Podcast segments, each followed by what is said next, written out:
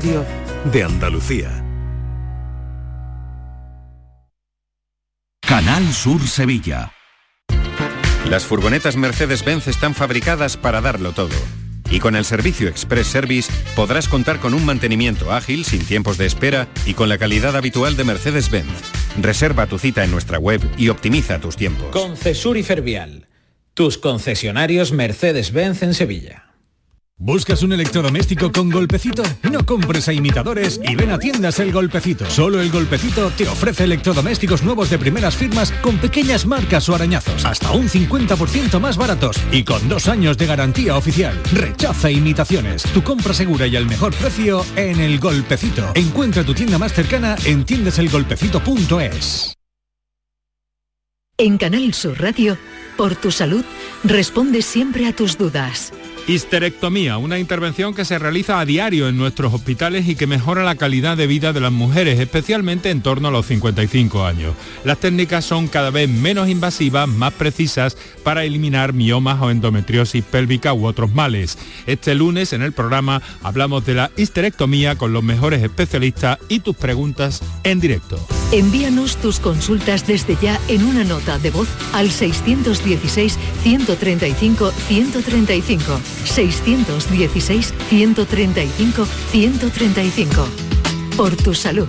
De lunes a viernes, desde las 6 de la tarde, con Enrique Jesús Moreno. Súmate a Canal Sur Radio, la radio de Andalucía. La tarde de Canal Sur Radio con Mariló Maldonado. Durante todo el recorrido hasta casa, el corazón me latía a gran velocidad y estaba alterada. Sentía miedo y no había manera de calmarme. Ya ha pasado el peligro, una voz, mi yo racional, parecía decirme. Pero si sabes perfectamente lo que te está ocurriendo, intenta relajarte. Pero no era capaz. Ni mi marido lo logró. Estaba trabajando e intentó calmarme por teléfono cuando le llamé. Ya en casa, aún en el ascensor, escuché a mi hijo llorar. Llegaba un poco tarde, a su hora de la toma. Todavía con el corazón encogido, me senté a darle de comer. Llevaba unos minutos alimentando al pequeño cuando mi marido irrumpió en la habitación. Venía con cara de susto, pero cuando me vio se tranquilizó. Mi voz ya no temblaba al narrarle de forma pausada lo que había sucedido. No habían transcurrido ni 20 minutos desde la conversación del coche. ¿Qué has hecho para serenarte? Me preguntó extrañado. Tenía razón. El corazón había recuperado su ritmo y me encontraba muchísimo mejor, incluso excesivamente calmada, como si hubiera tomado un tranquilizante. Me conozco muy bien y la angustia vivida minutos atrás debería prolongarse más tiempo. Tiendo a analizar todos los cambios de comportamiento de forma exhaustiva y tengo conciencia de cuando entro en estado de alerta o en estado de relajación, pero en este caso no comprendía qué había pasado. El viento me acaricia las piernas y la espalda.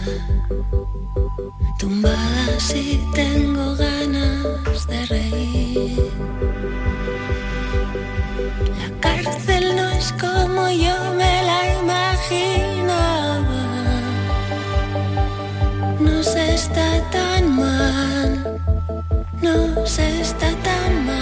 De lo que vamos a hablar a continuación conecta muy bien con la hora anterior, con el café que hemos hecho de elegir una palabra más de esas tres palabras que se nos ha venido siempre, que ha venido siempre dada e- esa frase de la que hemos hablado, ¿no? Vamos a hablar con Marian Rojas Estapé, es psiquiatra, una psiquiatra ahora mismo con mucha influencia en redes sociales, con un libro que se llama Encuentra tu persona vitamina. Y es que hemos hablado tanto, tantísimo de personas tóxicas que se nos ha olvidado poner el foco en la gente verdaderamente importante. Eh, esas personas que, que tenemos alrededor y que son, como Marian los llama, los vitamina, ¿no? Porque aunque hay personas que existen desde, desde siempre, bueno, pues eh, hay que darles su lugar, ¿no? Yo creo que tanto a unas como a otras. Marian eh, escribió este libro durante la pandemia eh, durante la tormenta Filomena, en, en una baja maternal. Y al final, yo creo que lo ha traducido perfectamente, ¿no? ¿Quiénes son esas personas que cuando ella habla de los vitamina, de las personas vitamina, rápidamente a todos nos viene a mente alguna, alguna que tenemos cerca, ¿verdad? Marian, bienvenida, gracias por atendernos, gracias por estar con nosotros esta tarde. Muchísimas gracias. Me, me he emocionado escuchando ese relato de mi, del libro y efectivamente es que fue tal, tal y como lo habéis narrado, con la tonalidad y, y me, me ha llegado al alma. Muchísimas gracias. Bueno, pues me alegro enormemente porque eh, tratamos de ponernos en situación, ¿no? Cuando aquí los compañeros trabajan un texto, desde luego lo hacen para que la persona que lo está escuchando sienta, reaccione de alguna manera. Oye, ¿y qué se siente, Marian? ¿Qué se siente al escucharlo, no? ¿Qué, qué sientes cuando eso que has escrito lo oyes em, meses después? Bueno, es verdad que nunca me escucho, nunca escucho, eh, me cuesta mucho escuchar una entrevista o una conferencia mía luego porque, bueno, de repente pienso que, que lo he explicado regular, o pues yo creo que a nadie nos gusta escuchar nuestra voz cuando nos graban, como que te cuesta reconocerte. Estoy de acuerdo. Pero la realidad es que no, no me he leído, o sea, no me había leído en voz alta, es decir, yo lo he leído pero no le he puesto voz. Entonces, de repente cuando he empezado digo, anda, esto sale en mi libro. Y, y me hace ilusión, me hace ilusión porque le dedico muchas horas. Yo no soy escritora, yo soy médico y no, no sé, o sea, escribo, sé contar las cosas, pero no tengo esa pluma que, por ejemplo, tiene mi padre, que escribe maravillosamente bien, pero me gusta contar las cosas. Entonces, al menos intento que cuando las redacto lleguen lo mejor posible al lector. Mm. ¿Cómo definirías a las personas vitamina y de dónde ha nacido ese concepto? Bueno, me sucedió hace unos años que estaba dando una conferencia en México. Te hablaré de, ya puede hacer ocho o nueve años. Y entonces yo hablaba mucho del efecto del cortisol en el organismo, que es algo que siempre me ha interesado, la hormona del estrés. Y hablaba mucho que hay ciertas personas que te suben el cortisol solo con pensar en ellas. Y se hicieron muchas preguntas durante el coloquio de la conferencia. Y en un momento dado, como que me saturé del concepto de persona tóxica y dije, pero en esta vida necesitamos, y de estas inspiraciones que te vienen de lo alto, dije, pues personas vitamina. Y me gustó, me lo quedé, dijo, me lo quedo. Y dije, esto lo quiero utilizar yo más, hay que potenciar porque estamos muy acostumbrados a que el discurso que tenemos sobre nuestra vida, sobre los demás, sobre la política, sobre los temas que circulan en la sociedad, sea desde un prisma muy negativo. Y yo pues animo mucho a que las palabras que empleamos en el día a día sean palabras que nos aporten algo mucho más positivo, porque nuestro organismo, según cómo nos hablamos y según cómo hablamos a los demás, reacciona de una manera u otra. Es decir, si yo estoy hablando todo el día y me quejo del clima, de la polución, de los políticos, de la- del COVID, de las vacunas, de la gestión de la pandemia, todo el día me quejo, mi organismo detecta que hay algo que no funciona y activa su modo alerta. Y ese modo alerta a la larga me enferma, me deteriora el sistema inmune, ahora que es tan importante tener un buen sistema inmune. En cambio, cuando yo me hablo bien, cuando las palabras que yo empleo en el discurso del día a día son desde el cariño, desde el afecto, desde el respeto, desde la cordialidad, hay algo muy potente que sucede en el organismo. Y por eso yo animo mucho a mis, pacientes, pues, a mis lectores, a que ese discurso sea mucho más positivo. Fíjate qué curioso, hemos preguntado a los oyentes por una frase, salud, dinero, amor, y qué le faltaba a la frase. Hemos jugado durante toda la tarde eh, con este concepto, salud, dinero, amor, y qué más. Y la gente ha contestado, fíjate, Marian, optimismo, música, empatía, lealtad, generosidad, respeto, solidaridad. Am, este concepto está al final en, la gente, ¿no?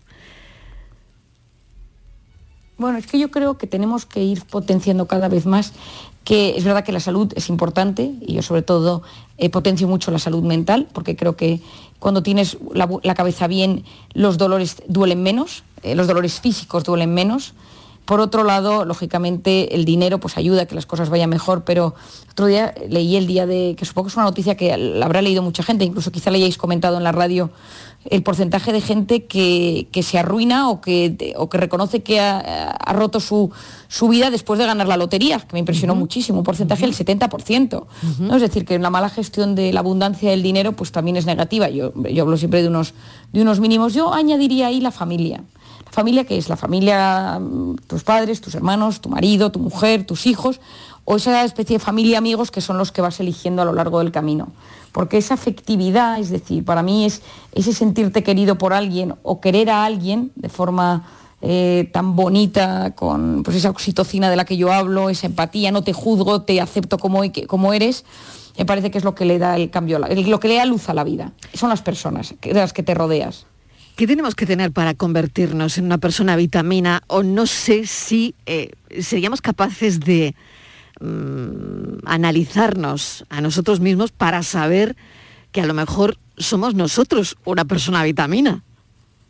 Bueno, yo creo, y esto es una pregunta que me hicieron una de las primeras, que me pareció muy curiosa, y, es si podemos ser vitamina para unos y tóxico para otros. Mm, qué interesante. Eh, sí, entonces eh, yo recuerdo hace muchos años un paciente que yo tenía en consulta, que era encantador, era educado, era simpático, siempre tenía algún detalle con alguien del equipo, y un día lo vio otra persona de mi equipo, porque ese día yo no estaba, y le llamé para preguntarle a esta persona de mi equipo que qué tal había ido la consulta y me dijo, qué persona tan intensa y tan difícil, o sea, es demasiado encantador, o sea, es que es, qué agote, ¿no? Y me sorprendió. Entonces me decía, por favor, cuando venga lo ves tú.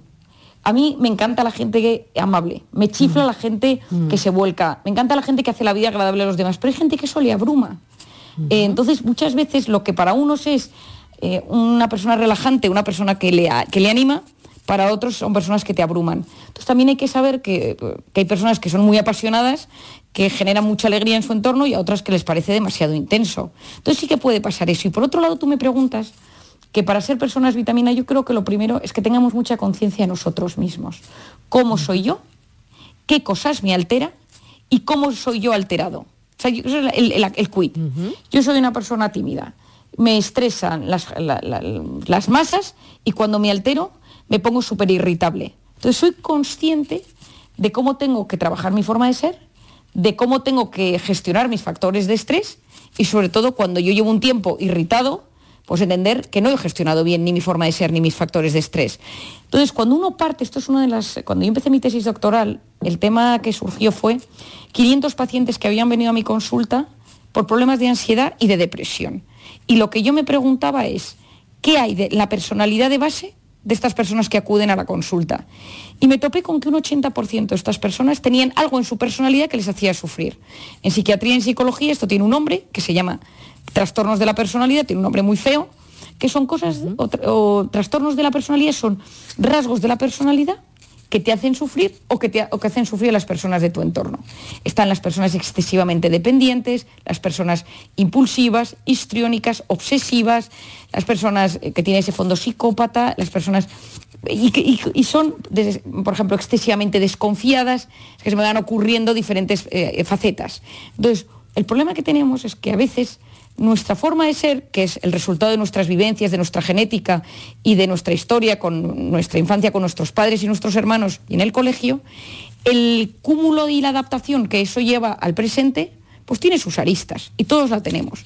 El que es impaciente, el que es impulsivo, el que es muy sensible, el que le da muchas vueltas a las cosas. Y el problema está cuando eso deja de ser gestionable y empieza a ser un problema. Y encima ese problema no solo me intoxica a mí, sino que afecta a las personas de mi entorno. Si yo soy una persona muy impaciente y vivo en pleno siglo XXI eh, con el tráfico, con el estrés que vivimos, existe la posibilidad de que yo desprenda eh, una mala energía, entre comillas, en las personas de mi entorno. Por eso la conciencia de uno mismo, conocerse, comprenderse, aceptarse para llegar a superarse, es un camino para empezar a ser persona vitamina. ¿Nos anulan eh, mentalmente las personas tóxicas, doctora? Sí, sí, totalmente. O sea, las personas tóxicas, que no son tóxicas porque no hay nadie tóxico, es tóxico el efecto que producen en nosotros. Es decir, una persona de por sí no es ni mala, ni tóxica, ni dañina, sino que el efecto que produce en mí es hiriente. Conozco muy poca gente que voluntariamente diga, me voy a ti y te quiero hacer daño. Hay gente así, pero es mucha menos de la que tenemos en nuestras cabezas. Nuestras cabezas a veces tienden a ver a los demás mucho peor de, los, de lo que son. Gente a veces más sencilla, más simple, pero vemos, mm, calibramos unas intenciones que no, tienen, que no son siempre reales, pero nuestra mente magnifica y sufre y esa voz interior nos machaca. Pero esas personas, eh, esa percepción que tenemos de ellas en nuestra mente nos hace sufrir enormemente y nos sube el cortisol. Por eso hoy hay una frase que repito muchísimo que es comprender es aliviar.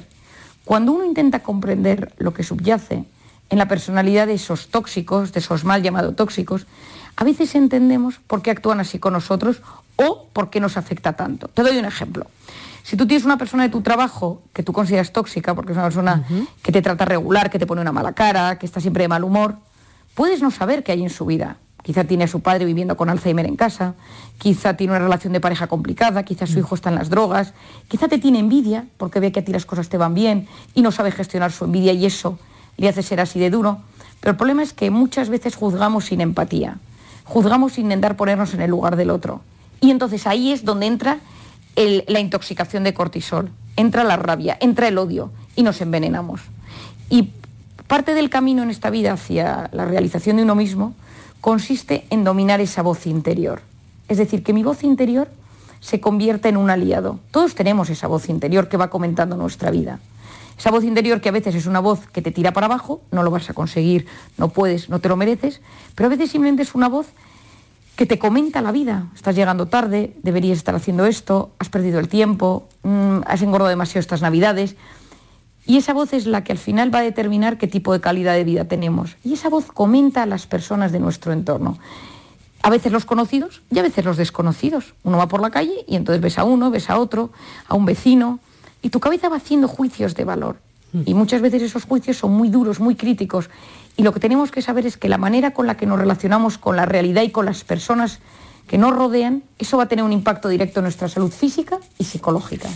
Voy a eso justo, a lo que estamos viviendo, doctora Rojas Estapé, porque eh, me gustaría hablar eh, el tiempo que nos queda del miedo y la culpa. ¿no? La pandemia ha provocado muchos problemas de salud y, poco a poco van apareciendo los relacionados con la salud mental.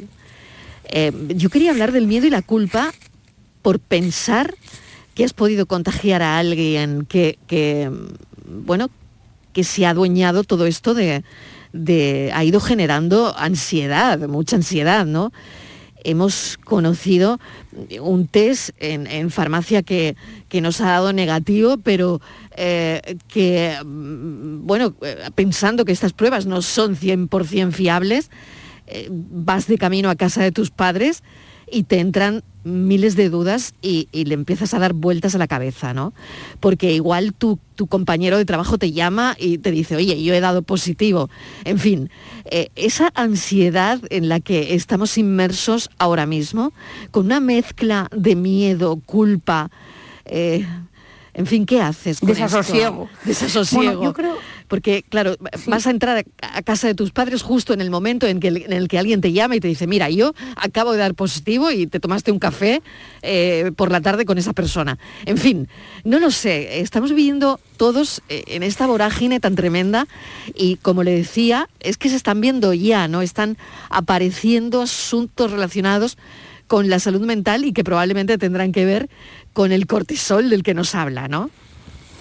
Bueno, es que cuando empezó la pandemia, eh, recuerdo perfectamente en mi casa que nos confinamos con mi familia y con mis padres y mis hermanos, porque por temas de salud y circunstancias personales preferíamos estar todos juntos. Y yo estaba embarazada de, a punto de dar a luz y tengo niños pequeños y entonces nos pusimos todos juntos y recuerdo hablar con mi padre y con mi hermana, que trabajamos los tres juntos, y decir, ay Dios mío, las secuelas de esto, ay Dios mío, las secuelas de este confinamiento, las secuelas de este virus, ay Dios mío, lo que está por venir, ¿no? O sea, yo fui plenamente consciente de que una mala gestión de este asunto, no digo una mala gestión sanitaria o económica o social, sino una gestión de mis pensamientos, podía ser la gran debacle. El confinamiento fue terrible, el posconfinamiento fue terrible, y cuando parecía en septiembre de este año que por fin las cosas empezaban a tranquilizar, ha llegado este Omicron. Mm. Es decir, el cerebro necesita fases de pausa, que, le des meses de tranquilidad y no los hemos tenido. Y ese es el gran problema. La Navidad del año pasado fue una Navidad muy dura, pero fue esperada. O sea, nadie, sabía, todos sabíamos en la Navidad del año pasado, del 2020, que eh, pues, pues, no sabíamos si íbamos a tener Navidad seis personas, ocho personas, toque de queda, pero éramos conscientes de que había sido un año horrible y que lo poco que tuviéramos era un regalo. Pero nadie podía imaginar que este año había, hubiera tantísimas personas que pasaran noche buena, noche vieja, fin de año, reyes, confinados solos en sus casas. Esto era algo completamente impensable. Gracias a Dios, esta variante parece ser menos agresiva que la otra, cosa que nos alegra. Es decir, Un respiro, Ahí tenemos el es un respiro, respiro. Eso es el- eso, gracias a Dios, es el respiro. Pero, ¿cuál es el asunto? Que nos hemos vivido, esta mañana he ido a la farmacia a comprar unas medicinas y la farmacéutica, que ya me conoce mucho, me dice, María, en el día 31 vendí 700 antígenos. Dice, llegué a mi casa y no, y no fui a ver a mi familia. Me quedé en casa, a las 12 de la noche me conecté y a las 12 y 5 me metí en la cama porque no podía más. O sea, me- me rompí, Marian, por la mitad y no podía más. Digo, es que me lo creo. Porque yo he recibido tal cantidad de llamadas, de audios, de peticiones estas navidades de gente que te decía, no sé cómo gestionar este tema. Una amiga mía con sus cuatro hijos salen de casa, se hacen los antígenos, eh, iban 30 y da su hijo de tres años, da positivo. Entonces, eh, pero ese niño había estado con otro primo hacía dos días y entonces no hubo al final eh, cena de Nochebuena.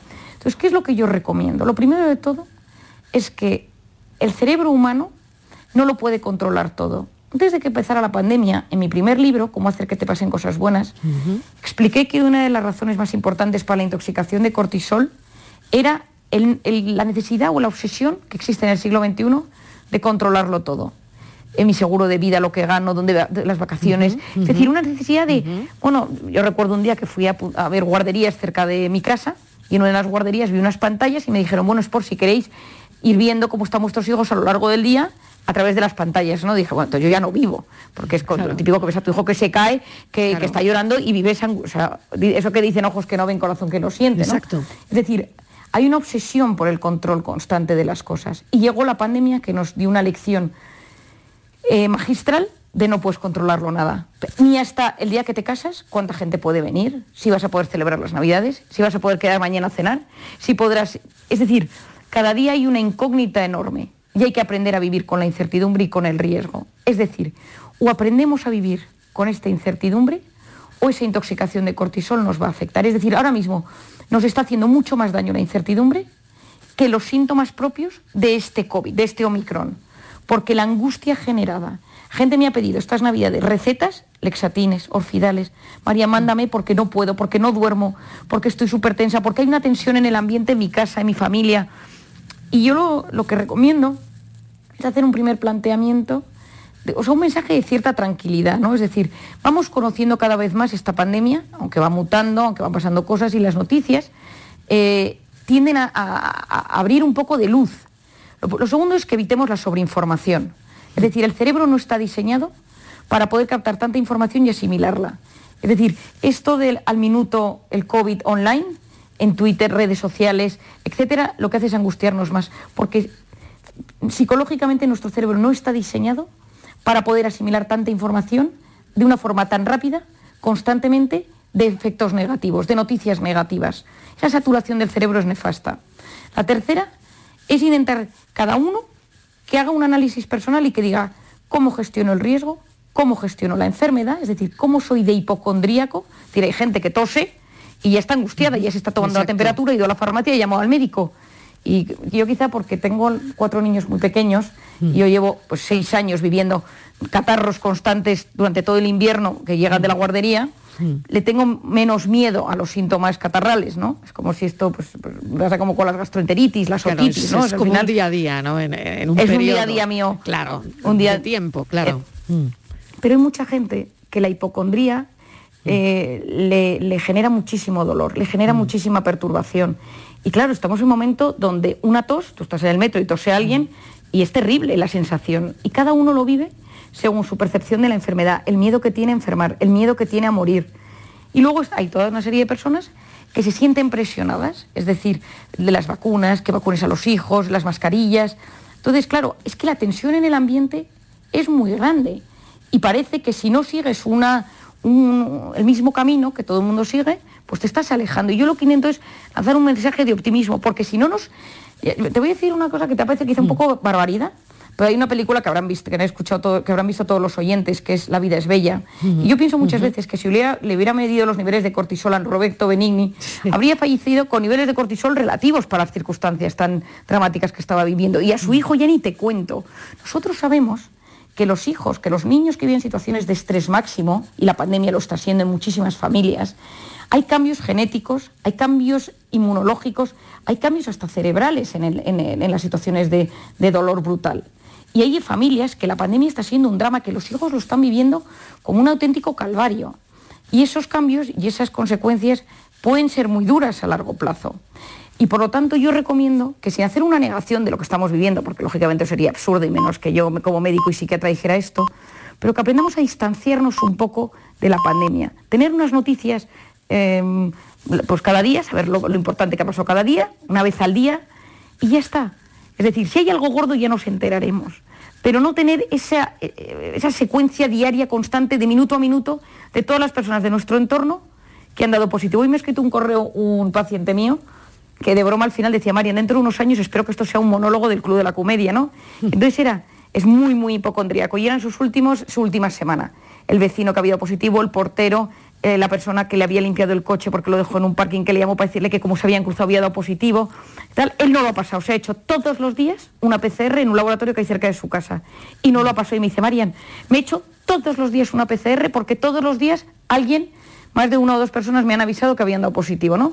Pero me dice, o, eh, antes de ayer me hice un análisis de cortisol y lo tengo por las nubes. Le digo, no te has contagiado de PCR, pero te has intoxicado de cortisol, ¿no? Claro. Entonces, bueno, intentar tratarnos un poco mejor, sabiendo que la forma en la que nos adaptemos a estas circunstancias tan complejas en las que estamos viviendo va a influir de forma muy importante en nuestra salud física, en nuestra salud psicológica, en nuestros genes, en, en- en, eh, la regeneración celular, en nuestro sistema inmune y si tenemos hijos, en el desarrollo emocional de, nuestros hijos. Marian Rojas Estapé, doctora, mil gracias por habernos acompañado. Es siempre un placer. Recomendamos su libro, Encuentra tu persona vitamina. Hay que encontrar también el, el camino, ¿no? El camino ahora mismo para bajar ese cortisol que yo creo que todos lo tenemos por las nubes, ¿no? Debido a la, a la situación, a la incertidumbre, a todo lo que estamos viviendo. Así que bueno, parece que estamos en el final. Esa es una buena noticia y tendremos que agarrarnos a ella. Doctora Rojas Estapé, mil gracias. Muchísimas gracias y a todos los oyentes de Andalucía. Un abrazo muy fuerte. Un abrazo enorme. La doctora Marian Rojas Estapé, psiquiatra, licenciada en Medicina y Cirugía por la Universidad de Navarra, trabaja en el Instituto Español de Investigaciones Psiquiátricas y su labor profesional se centra principalmente en el tratamiento de personas con ansiedad, depresión y trastornos de personalidad.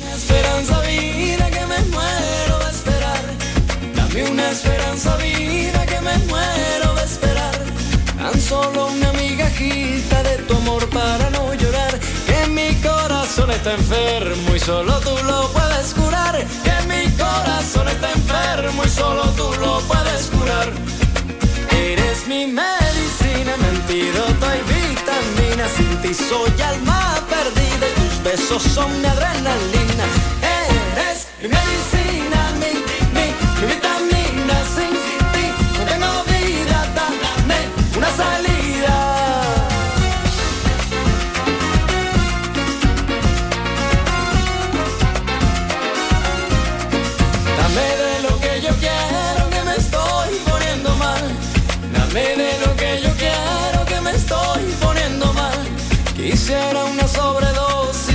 cariño para sanar. Que mi corazón está enfermo y solo tú lo puedes curar. Que mi corazón está enfermo y solo tú lo puedes curar. Eres mi medicina, mi antídoto y vitamina. Sin ti soy alma perdida y tus besos son mi adrenalina. Eres mi medicina,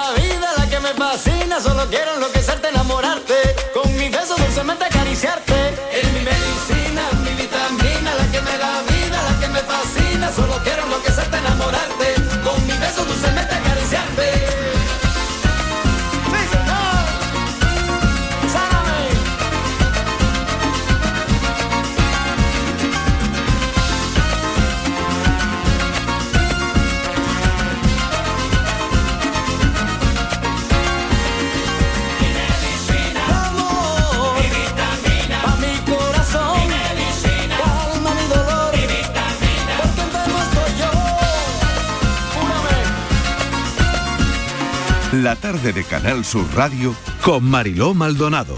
También en nuestra app y en canalsur.es. Ni el challenge del papel higiénico, ni el de la botella. Los retos más difíciles a los que se enfrenta nuestra generación están en la vida real, como el famoso encontrar trabajo challenge o el independizarse challenge. Y aunque para superarlos necesitamos vuestro apoyo, aceptamos el reto. Súmate en aceptamoselreto.com. FAD 916 15 15. Encuentros Carrusel Taurino. Canal Sur te invita a conocer este 13 de enero los pilares de la tauromaquia a través de la charla con el diestro Pablo Aguado, uno de los toreros más destacados de los últimos años, triunfador en la Feria de Sevilla de 2019. Desde las 8 de la tarde en el Teatro Fundación Cajasol. Entrada libre hasta completar aforo, previa recogida de invitaciones en taquilla de la Fundación Cajasol. Calle Álvarez Quintero, Sevilla. Encuentros Carrusel Taurino, con el patrocinio de la Fundación Cajasol.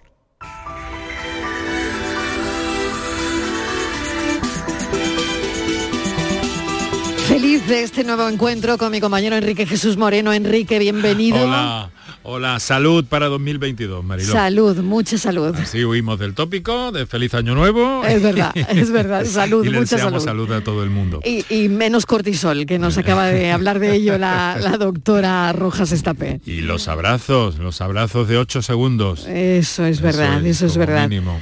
Bueno, ¿qué tenemos hoy, Enrique? Pues mira, vamos a hablar de vamos a hablar de obstetricia, ginecología, salud eh, femenina, por tanto, y fíjate, eh, Marilo, se, se produce cada día en nuestros hospitales, en cada uno de nuestros hospitales, hay al menos una intervención de histerectomía, de lo que se deduce de las estadísticas, ¿no? Ya saben nuestros oyentes que, mm, que, en fin, que se trata de una intervención relativamente eh, frecuente, es una cirugía para extirpar el útero de una mujer eh, cuando es necesario, por muy diversas causas, desde luego. Entre ellas los miomas. Los miomas que nos van a ocupar también en el programa, vamos a ir desde la histerectomía a los miomas y cuando esos eh, miomas son operables, cuando son susceptibles de esa cirugía, cirugías que a la vez, eh, que a la vez han eh, evolucionado enormemente en los últimos años y que cada vez más se realizan a través de la paroscopia. Fíjate, por poner un ejemplo, una referencia, ¿no?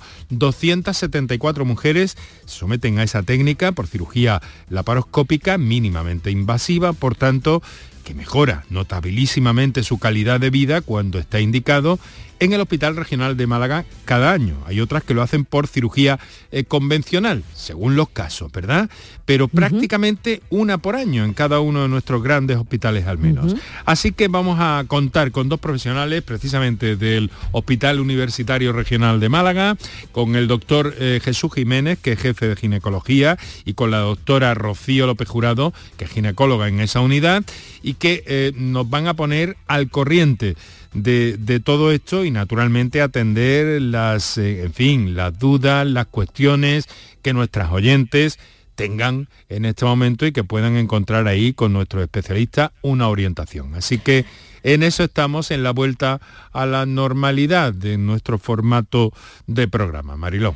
A las seis en punto de la tarde, Enrique. Eso Bienvenido es. de nuevo. Bueno, te has ido es. nunca, pero a No, esta no. charla, a esta charla en la No, tarde me he sí. ido, pero no me he ido, en fin, una cosa un Exactamente, poco no, no, no, Casi, bueno. casi esotérica. Muy bueno, bien. oye, un abrazo un- enorme y nos escuchamos a las seis. Eso es, un beso y salud. Un beso, salud, cuídate salud. mucho, salud. Adiós. La mañana de Andalucía con Jesús Vigorra. Un programa informativo. Además, el Constitucional también se ha pronunciado sobre... De entretenimiento. Arturo Pérez Reverte, buenos días. Buenos días. Que te ayuda Señor Calatayú, buenos días. Hola, buenos y te divierte. Las mañanas de Andalucía son mejor. La mañana de Andalucía con Jesús Vigorra. De lunes a viernes desde las 5 de la mañana. Quédate en Canal Sur Radio, la radio de Andalucía.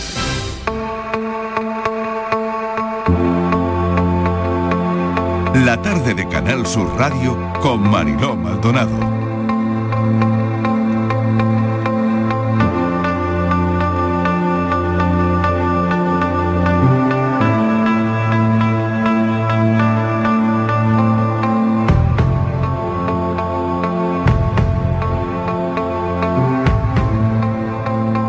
Los más jóvenes a la radio, las voces los delatan. Eh, escuchen, Aurora, ¿qué tal? Bienvenida, Aurora Macías. Hola, ¿qué tal Mariló? Una Muy voz buenos joven, días. una voz joven, muy joven.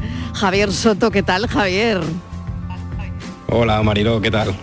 Una voz bonita, joven, Miguel Ángel Sastre, ¿qué tal? Hola, ¿qué tal? Buenas tardes. También la de Miguel Ángel, por supuesto. bueno, estamos los tres. ¿Cómo habéis empezado el año? A ver, ¿cómo ha empezado el año Miguel Ángel Sastre? Pues bien, ¿no? Eh, Un poquito diferente al año anterior, porque aunque siga habiendo restricciones y esas cosas, que al final la pandemia es el tema como que marca todo, todo lo que pasa en nuestras vidas, pero bueno, dentro de lo que cabe, bien con salud, que es lo importante, y, y con ganas de que el 2022 pues, nos traiga por lo menos todas las cosas buenas que tuvo el 2021 y menos cosas malas, por supuesto, que el año anterior. Bien, Javier, en tu caso. Yo inmunizadísimo, estoy a tope de anticuerpos, Mariló, porque el, pasé el COVID en Navidad y el, prim- Sí. el primer día que salí a dar una vuelta fue en Nochevieja, antes de las uvas, o sea que he empezado el año con anticuerpos hasta arriba. Muy bien, Javier, o sea que has estado confinado Nochebuena. Sí. En Nochebuena toda mi familia en casa lo hemos pasado, desde Sí. el día 23 más o menos hasta Nochevieja, algunos ¿Toda la familia y confinada? un poquito más tarde, pero todos bien. Dime, ¿Toda la familia confinada, Javier? Toda la familia confinada.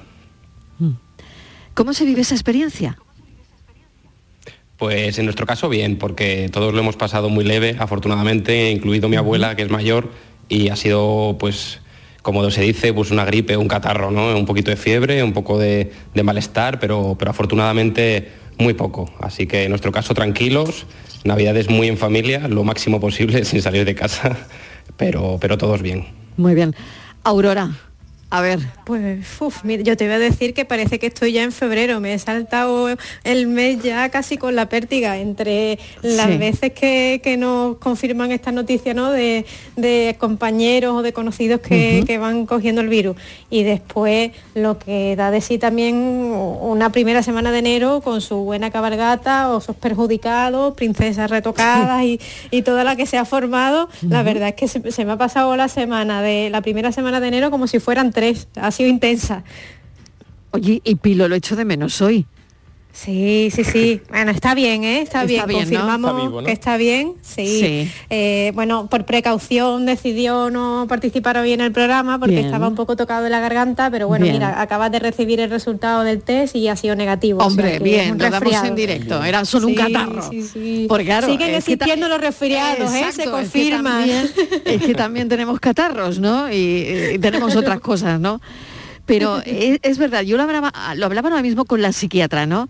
El miedo y, y la culpa, ¿no? Por pensar que has podido contagiar a alguien. Eh, no sé si os ha generado, esto os ha generado algún tipo de, de- ansiedad a vosotros, ¿no? A la gente joven.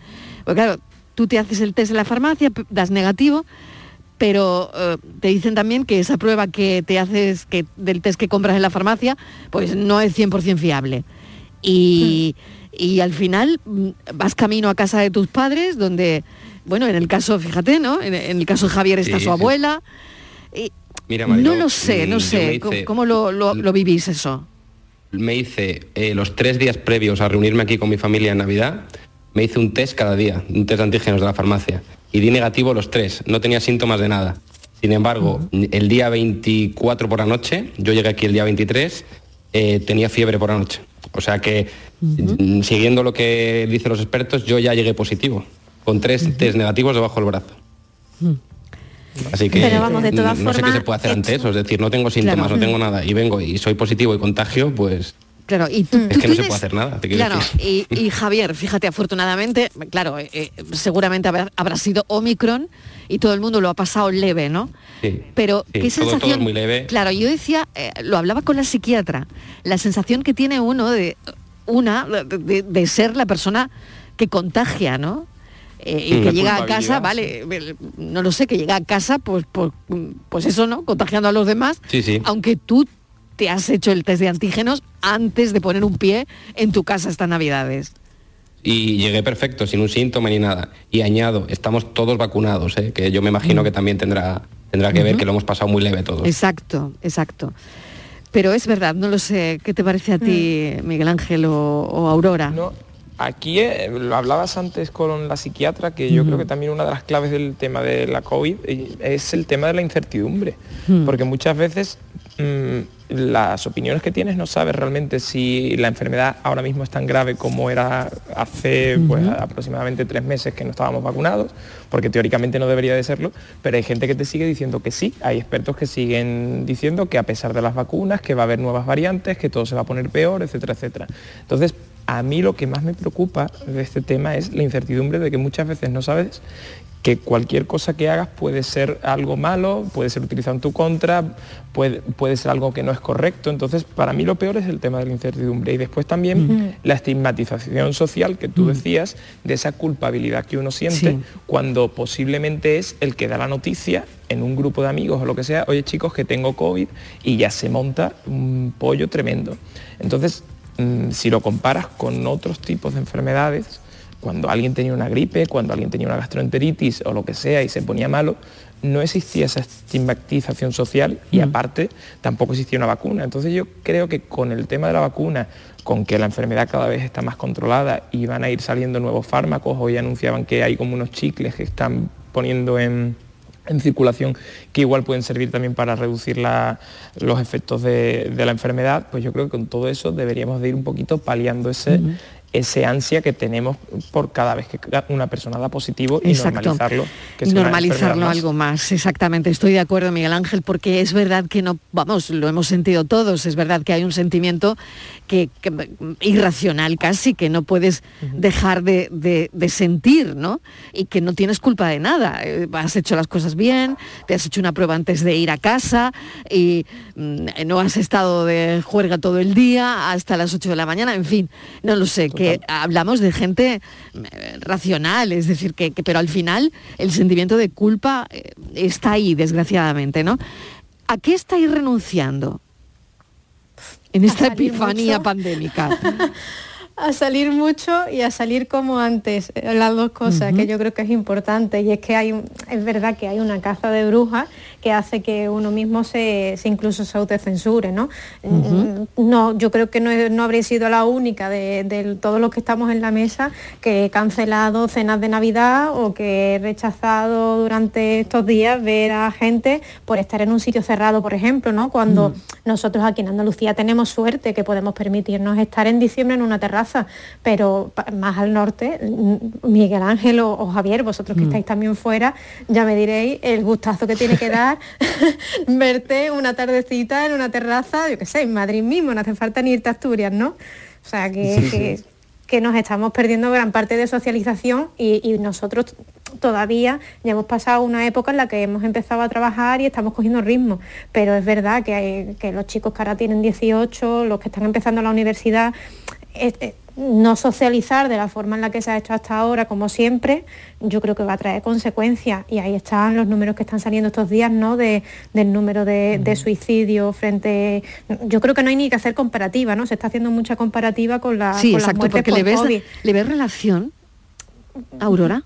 Yo le veo relación a, que hayan incrementado el número de casos, pero no le veo relación en que tengamos que que hace esa comparativa, porque, mm, verá, eh, yo creo que está fuera de contexto, ¿no? O sea, no, no, creo que tengamos que estar comparando, igual que si me dice, mm, me lo comparas con una estadística de muerte por cáncer, que también es trágica y que también es triste, pero que no, hay una correlación entre los dos datos. Está claro que sí que hay una relación en que el contexto social que estamos viviendo ahora mismo y, la, tensión que, que, yo creo que todos sentimos, no solo por esa ansiedad a la hora de relacionarnos, sino por la inestabilidad y por la falta de futuro, porque al final vivimos en un horizonte temporal de siete días que dura un confinamiento y, lo mm. vivimos así constantemente. Entonces, claro que yo creo que eso está dejándonos mermados psicológicamente y en las generaciones nuevas, lo que te digo, creo que las consecuencias van a ser más grandes.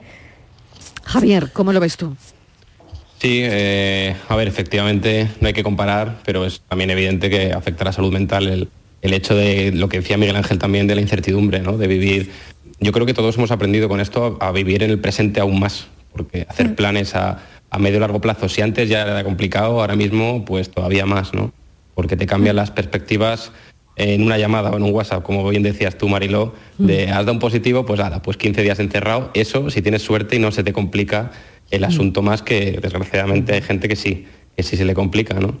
Y, eso evidentemente afecta a todo, a la salud mental y, también, como decía Aurora, eh, la gente de 18, 19, 20 años, los que están empezando la, universidad ahora, a todo ese colectivo de, de estudiantes y de gente joven, pues están perdiendo cosas que no vuelven ya. Que lo hablaba yo, Mm. tengo una hermana de 19 años y, y lo hablaba el otro día con ella, que, que esos años desgraciadamente no vuelven. Y bueno, eh, todo eso afecta evidentemente. Totalmente, ¿no? Esa gente que hoy vuelve a la universidad, bueno, los exámenes, además, eh, hoy con mucha, mucha gente que ha empezado incluso exámenes eh, hoy mismo, ¿no? Eh, ha sido un lunes de, de vuelta a clase eh, después de, de Navidad, por suerte sin grandes incidencias, pero es verdad que los universitarios han empezado también algunos exámenes y si se contagian, bueno, pues con un justificante los exámenes se van a poder repetir, ¿no? Eso yo creo que da también cierta tranquilidad, ¿no? Tranquilidad, Incluso a los contagiados que hoy no han podido acudir a clase, ¿no? Eh, es tremendo también por ese lado, ¿no? ¿Creéis que hay que recalibrar la vida de alguna manera, Miguel Ángel? Yo, vamos, antes lo planteaba un poco por encima, pero yo creo que sí, en el sentido de que al final eh, se nos han ido poniendo ciertos horizontes que se suponía que si los íbamos alcanzando, la vida se iba a normalizar. Mm, Yo que sé cuántas veces hemos escuchado que hemos vencido al virus, ese tipo de mensajes, y también el mensaje de cuando llegasen las vacunas, todo iba a volver más o menos a la normalidad. Eso yo creo que es lo que de verdad puede generar ese tipo de ansiedad y esos problemas de salud mental en las personas, porque no le ves el fin, o sea, es un túnel como que al final no ves nunca la luz. Entonces yo sí creo, vamos, lo decía antes, creo que hay que empezar a normalizar la enfermedad como otra enfermedad más, como una gripe o lo que sea, desde el punto de vista que tenemos que saber que hay que tener cuidado, utilizar la mascarilla, vacunarse, eh, no como algo obligatorio, porque es muy difícil ponerlo desde un punto de vista legal, pero sí que instar a la vacunación, tener cuidado, pero que la enfermedad al final sea pues como son otras enfermedades, que si uno la coge tiene que tener cuidado, pero que no sea como un estigma social y también sobre todo que no nos limite la vida de la forma que la está limitando, en el sentido de que, como decíais, es que es muy difícil hoy en día hacer planes a más de 10 días, porque no sabes qué te va a pasar y no sabes si vas a coger un, eh, o bien por un contacto o, lo, o bien lo vas a coger tú. Entonces la vida de esa forma es muy complicada y también la economía de alguna forma se resiente, porque si, por ejemplo, en Navidades todas las empresas que tenían sus comidas, etcétera, etcétera, que tenían los restaurantes reservados, se han empezado a caer en masa y el mundo de la hostelería se ha vuelto a resentir. Mm. Pues ese tipo de cosas yo creo que hay que ir un poco mm, racionalizándolas.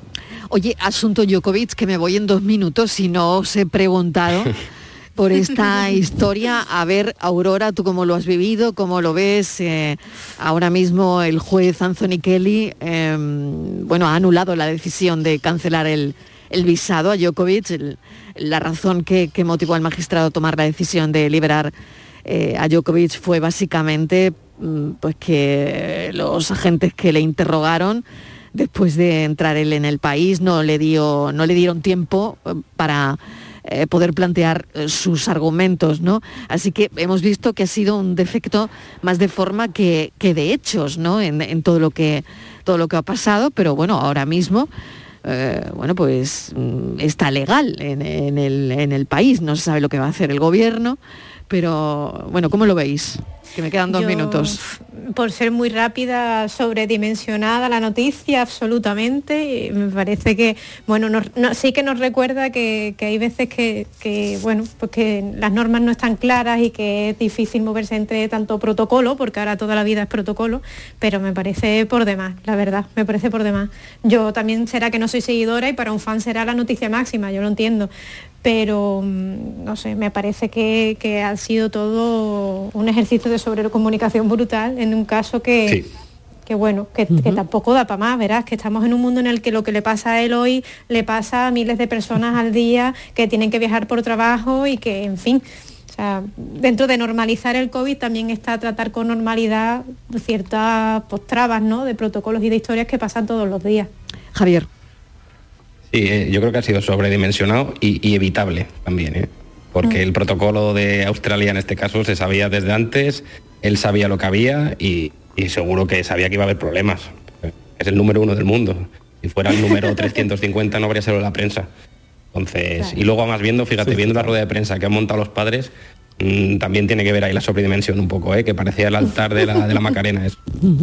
Miguel Ángel, a ver Miguel Ángel. Mira, yo como aficionado al tenis y como seguidor de Rafa Nadal, pues me hubiese encantado incluso que no jugase el máster, pero ahora ya un poquito en serio.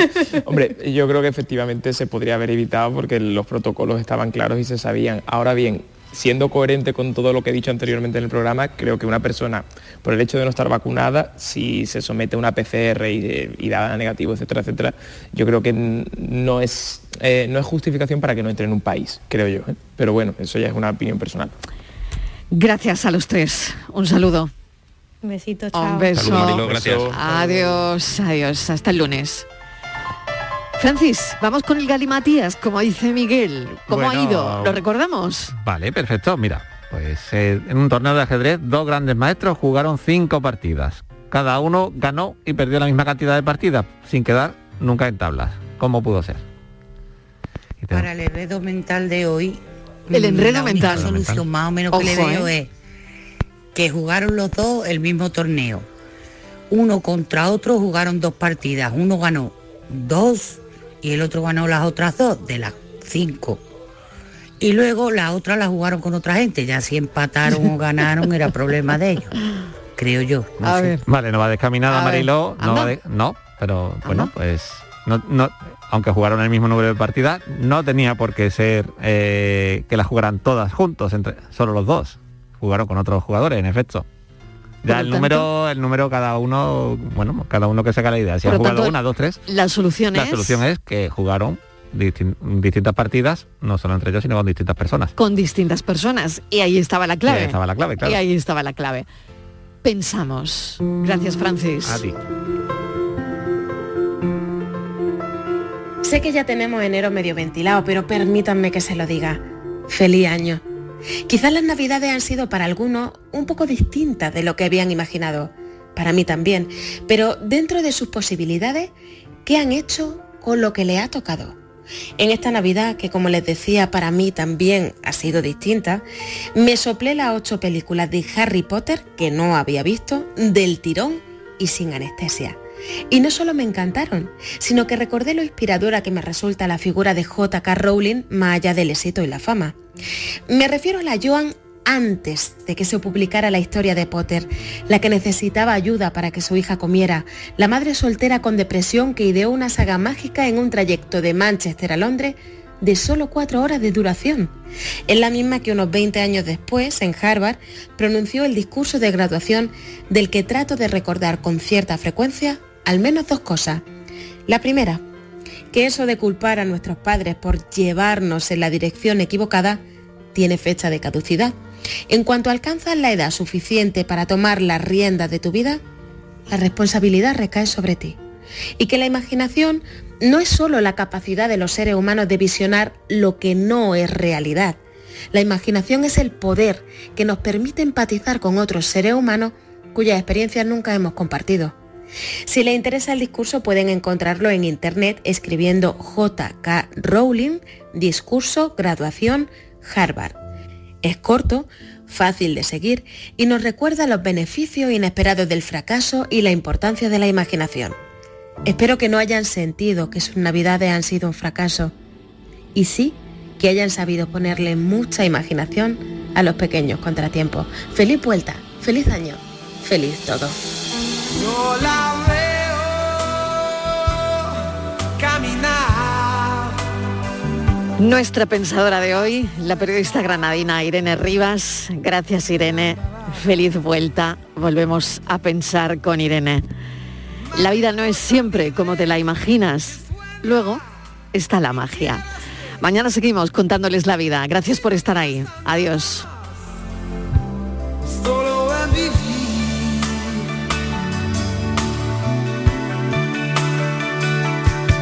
Si estoy triste, viene a mí. Mis sonrisas trae, las da porque sí. Y me dice, está bien, o todo